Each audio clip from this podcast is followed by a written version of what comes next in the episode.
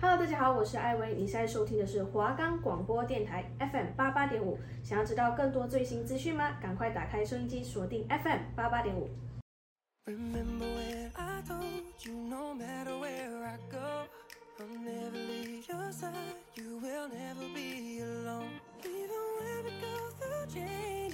欢迎收听华冈广播电台 FM 八八点五。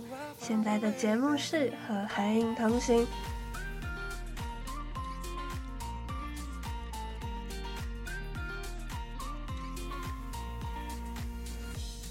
我是主持人田轩。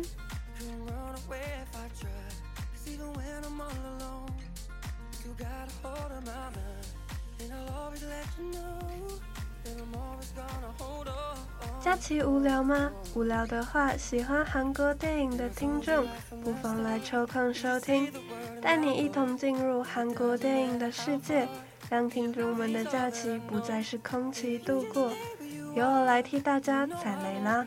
那么，希望我今天的分享能够让大家有个美好的假期。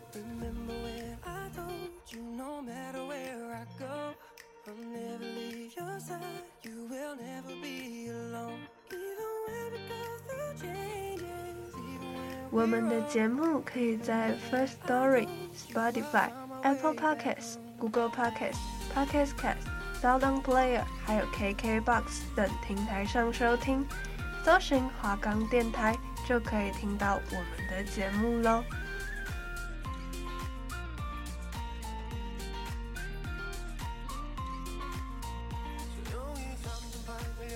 那就让我们同心开始啦！今天要来分享的是《紧急迫降》这部片。那它是一部大型的灾难片，在讲述一如往常的生活中。谁也不会想到，一架开往檀香山夏威夷的飞机，居然会遭遇随机恐怖攻击。一名被公司开除的男子，带着不知为何物的药罐，来到了机场。一开始，他并不知道要买往哪里的机票，直到一个小女孩撞见他把药罐藏在腋下的伤口里。他先是问了女儿的爸爸。要去哪里？可这爸爸不是省油的灯，马上拒绝与他有任何交流，并开始对其谩骂。接着，男子看了看行李箱上的标签“檀香山”。欧美已经有不少飞行恐攻电影，而紧急迫降为新形态飞机恐攻元素。传统大家对于飞机恐攻的印象就是可能被放炸弹，或是人员被挟持。而紧急迫降加入了生化灾难的元素，当机内引爆可怕的生化病毒，局面更是难以收拾。而这个关键恐攻犯由任时完演出，他的微笑真的让人感到毛骨悚然。对于乖乖牌的感觉，他演绎的完全符合。韩国一直以来都拍摄不少大型的灾难片。也喜爱刻画在灾难面前各式的人性展现，也让人不免想到之前的丧尸灾难电影《时速列车》，同样是在密闭的有限空间里逃命求生，而紧急迫降则将灾难空间搬到飞机上，不仅逃生空间更加的受限，毕竟困在高空中，还能逃去哪呢？所以，恐惧感和紧张感都加倍升级，而人们的情绪也都到了临界点。各式人性考验还有对立，可以说是一触即发。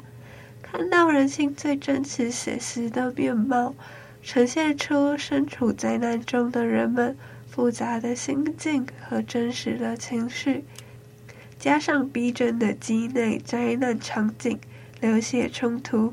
人们在机内乱飞，全身紧张到无法呼吸。其实看紧急迫降前，会比较幻想成是像《失速列车》那种比较商业型的娱乐灾难片，但其实观赏完后，倒觉得紧急迫降是比较严肃沉重的灾难型电影，不只聚焦各式人性的情绪，也加入了许多敏感的议题。包括现在持续仍在全球蔓延的病毒题材，还有国与国之间的政治角力周旋，让一个飞机恐攻不单纯只是一架飞机的事，而是牵动到国际情势，不仅有国家官僚派系角力，地上人民的各种声音，国与国之间的政治牵制。迫使这架飞机的迫降过程犹如洗三温暖，困难重重，一波未平，一波又起。乘客命悬一线是一部有着与现今时空有着多样连接的时局性电影。《紧急迫降》这部影片是由一件真实发生的事情改编的，它讲述了中国蓝天航空公司一架飞机。在一九九九年九月十一号，在上海虹桥机场起飞后，起落架出现故障，不得不返航。但是前轮实在是放不下来了，机长通知地面人员请求迫降，而且临危不乱的机长还详细的介绍了情况，并且在塔台上空绕了好几圈，好让地面人员看清楚情况。而机长正是一个空姐的老公，而他们的女儿也在飞机上。机长知道自己的一举一动都关系着一百多条的生命安危，他必须谨慎。与此同时，警察们得知了一名嫌犯貌似在网络上透露着今天要在飞机上作案。一开始就只有队长去查看了那位嫌疑犯的住家，本来以为只是恶作剧。没想到发现了一具尸体，而这具尸体的死因特别是毛细孔出血而致死的，而且在住屋处发现了很多记录影片，记录着病毒杀死白老鼠群的时间，试图缩短病毒的潜伏期。令警方讶异的是，不到片刻，所有老鼠都因吸入粉末全数死亡。这时，大家都慌了，没想到这不是普通的恐怖攻击，而是生化恐怖攻击，而且即将发生在飞机上。那么，就是我们的主题啦。所有人都上了飞机，等到能够开始走动时，这位男子走进了经济舱的厕所，把藏在腋下伤口里的药罐拿了出来。接着开始摇匀的把病毒撒在厕所内。等男子出来时，又恰巧的看见这位女孩想去厕所，但才刚要进去，一名大叔插了队，嚷嚷着说：“不好意思，大叔很急，不好意思啊。”男子跟女孩说：“还真是幸运啊。”接着在他的耳边轻轻说了一些话。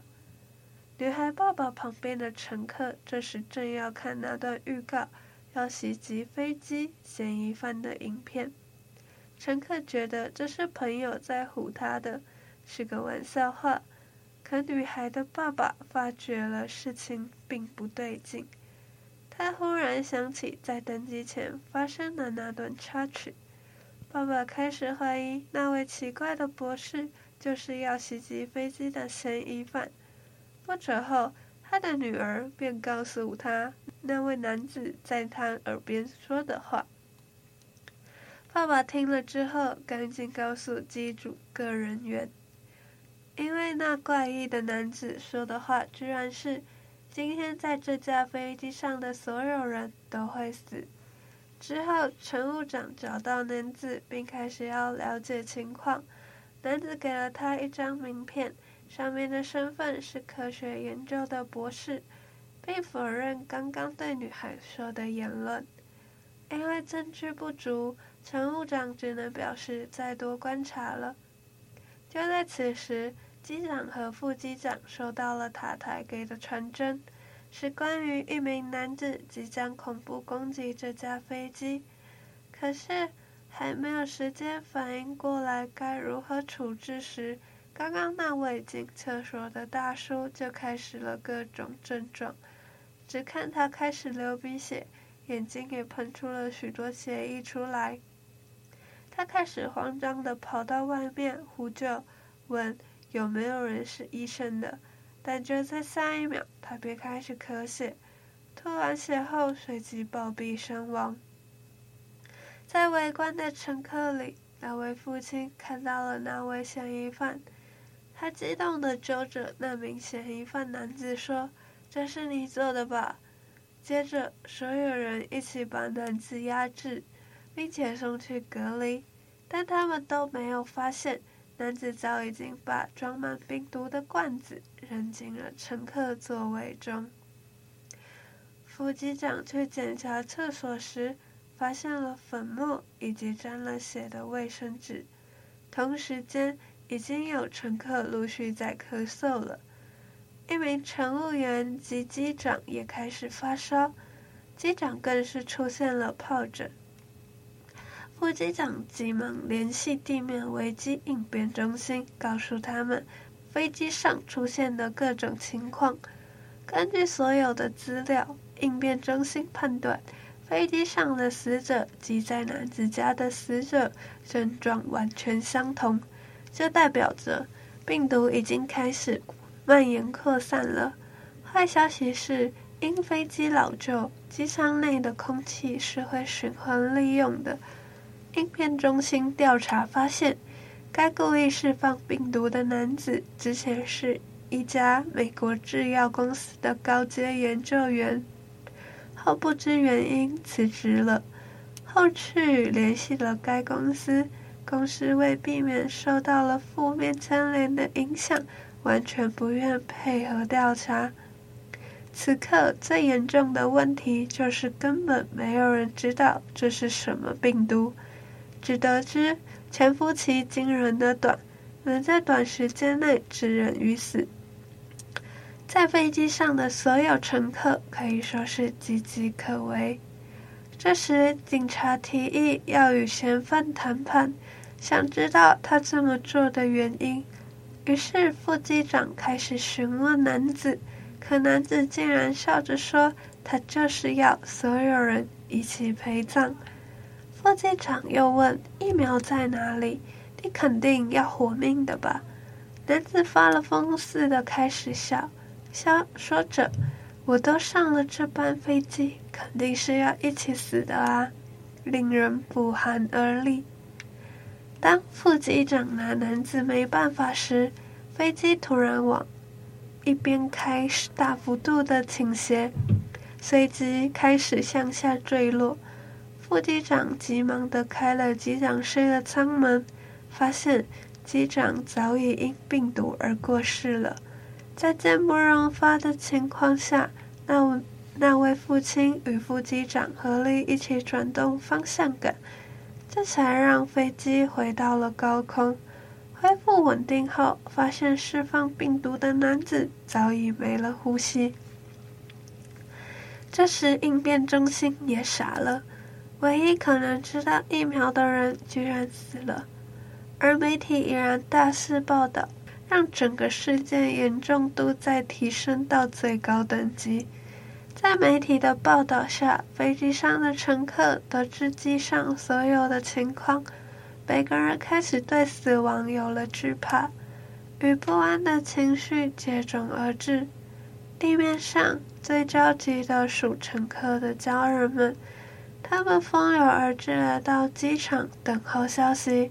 就连那名男子家的附近居民也因害怕受到感染，纷纷撤出。危险这才刚开始，机上又有乘客咳血身亡，一名空姐也口吐白沫，暴毙死亡。所有人乱成一团，要求未感染与受感染的人分开隔离。机组人员马上开始调配。他们将感染病毒的乘客隔离至机尾的经济舱。女孩的身上出现了过敏反应，却被误以为是感染者，但再怎么解释，都被其他乘客谩骂，不管他人的死活。在舆论的压力之下，女儿只得哭着求父亲一起去经济舱隔离了。此时。飞机已进入了美国的领空，应变中心小组前往美国，尝试与其协商解决问题。但美国害怕病毒扩散至国内，就直接拒绝了让飞机降落。此时飞机的燃料已经不多了，再继续拖下去，里面的乘客恐怕不是被感染死，就是坠机身亡。于是应变中心下达指令，让飞机掉头回韩国降落。所有人都在害怕，因返航还需要好几个小时，万一病毒在这期间爆发了，那岂不是共赴黄泉了吗？副机长也要求能否在更近、更近的地方降落，因副机长球上已出现了水泡，可能没办法撑太久。为了以防万一，这名父亲成为了下一个机长。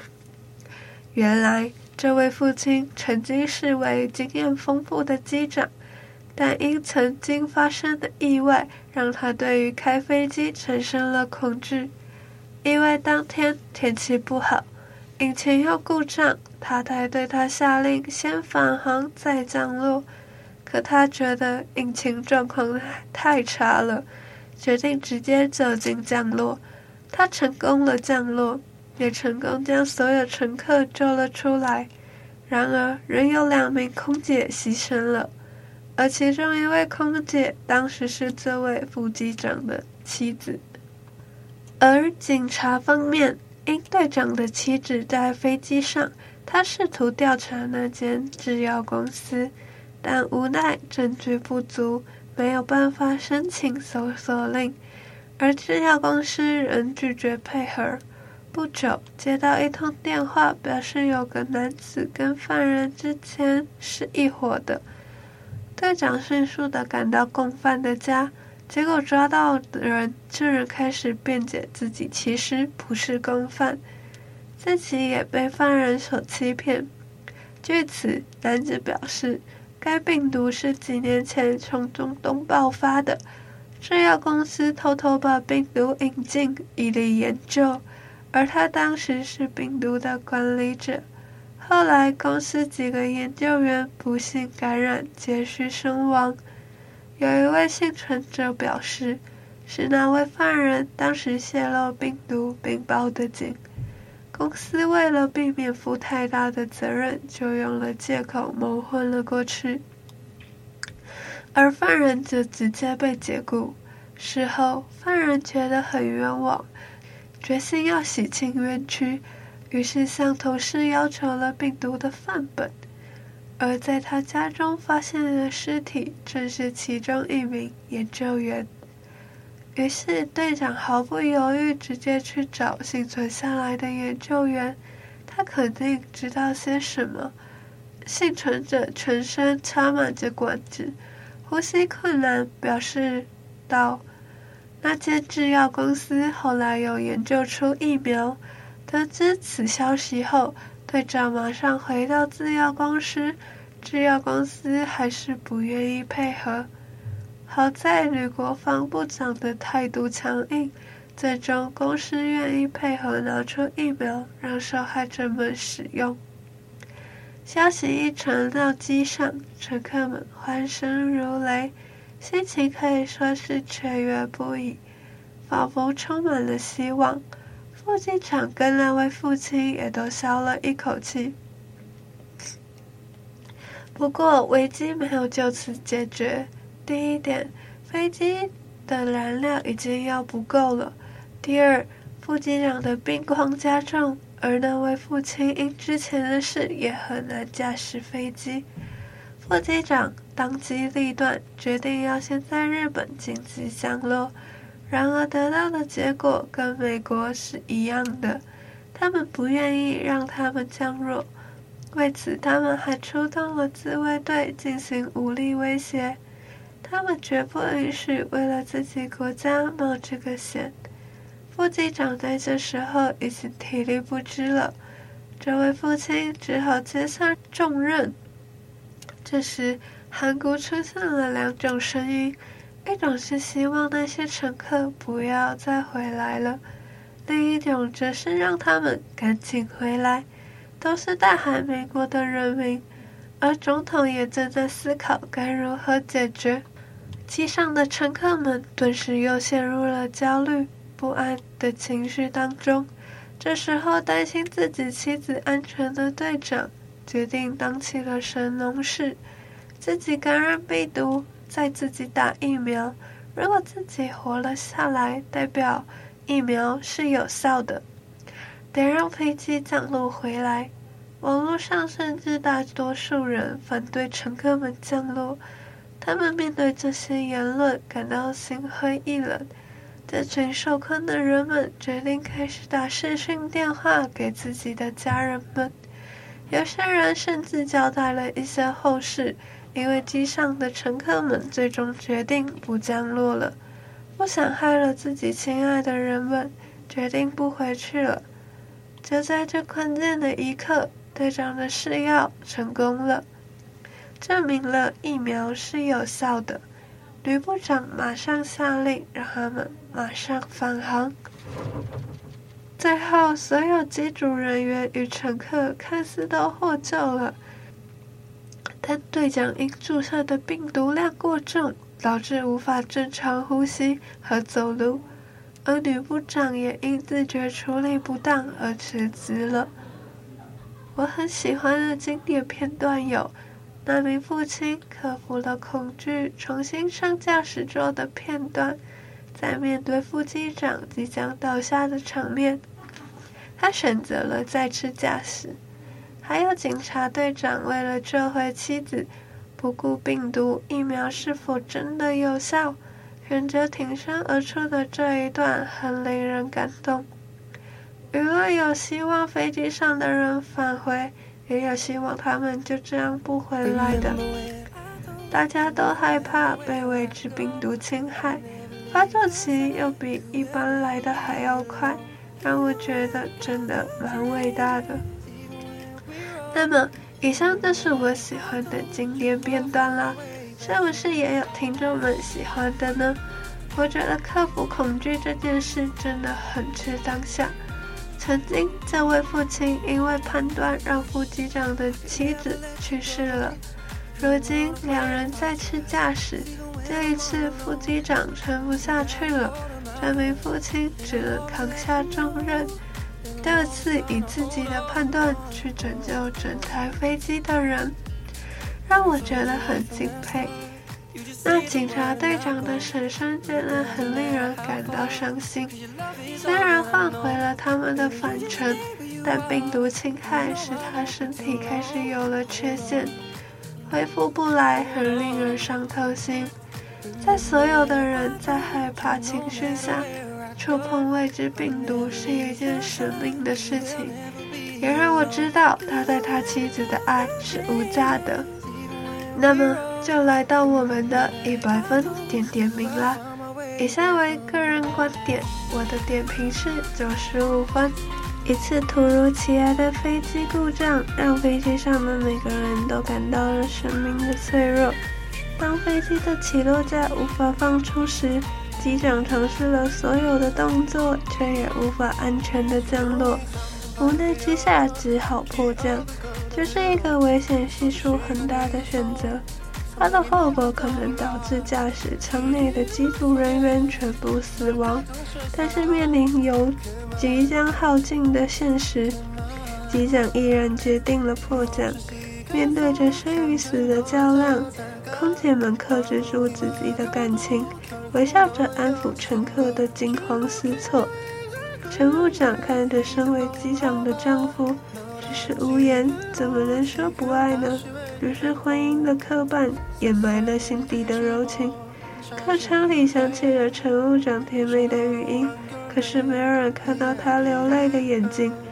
机长冷静地坐在驾驶座，可是谁又知道他内心的万般不舍？飞机终于停稳了，慌乱的乘客汹涌而出。当空姐们把最后一位送出机舱之后，乘务长飞快地奔向驾驶舱。寂静而又黑暗的机舱里，回荡着他的奔跑的脚步声，依旧存在着危险，丝毫阻挡不住他可盼的心。打开驾驶舱的那一刹，时间停住，所有的一切在经历了生死较量之后变得微不足道。机场上荧光灯闪烁不停，所有人都在鼓掌为机长的冷静而高超的技术。也为空姐们竭尽全力的安抚和帮助，这是对对夫妻最伟大的英雄，默默地从后门出去。相拥而去。虽然是一部生化恐怖的攻击电影，但还是又包含简单而朴实的恋爱。在大家的努力下，得救的人得救，但受伤的人可能留下了后遗症，但却成为了大家眼中的英雄。就像警察的队长，因此呼吸不正常。也无法再像正常人一样的走动，但他救下了他心心念念的妻子，也救下了整班飞机的人得以回来施打疫苗。那么，这何尝不是一个美好的、真正的结局呢？在看这部片的同时，其实很容易把自己带入到电影的各个角色，每个角色的想法。立场不尽相同。当大家都想要活下去，而一定要有人牺牲时，你会愿意当那个牺牲的人吗？就像电影中所说的，人都很脆弱。当人在害怕时，到底会做出什么样的行为？那就是人性。我想这部片更多的是在探讨人性。你敢不敢面对自己最害怕的事情？而电影里各个角色展现出来的人们，因为怕被感染而自责小女孩跟其父亲，都很正常的事。没有善恶之分，并没有绝对的对错，立场不同罢了。还有本片的结局采开放式的结局，所以看似所有人都获救，但是真的吗？那不一定。每个人的想法都合理，就像刚刚前面所阐述的，大家的立场都不一样。本片我个人给予高度的赞赏，不仅人物个性刻画细腻，演员的演技也是一流的，很多的微表情，很多的细节都是无法用文字去精准表达的，唯有实际去观影才能够明白。这部佳作中的佳作，想表达给各位的想法。那么，希望这次的电影分享能够帮助到听众们度过美好的假期。华冈广播电台 FM 八八点五，我们下次再见喽。